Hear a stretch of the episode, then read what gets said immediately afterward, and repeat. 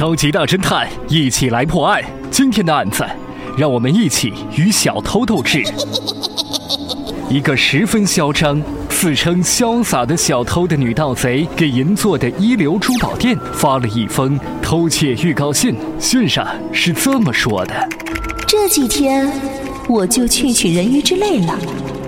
我想他配我的蓝色礼服是再合适不过的了。署名：潇洒的小偷流。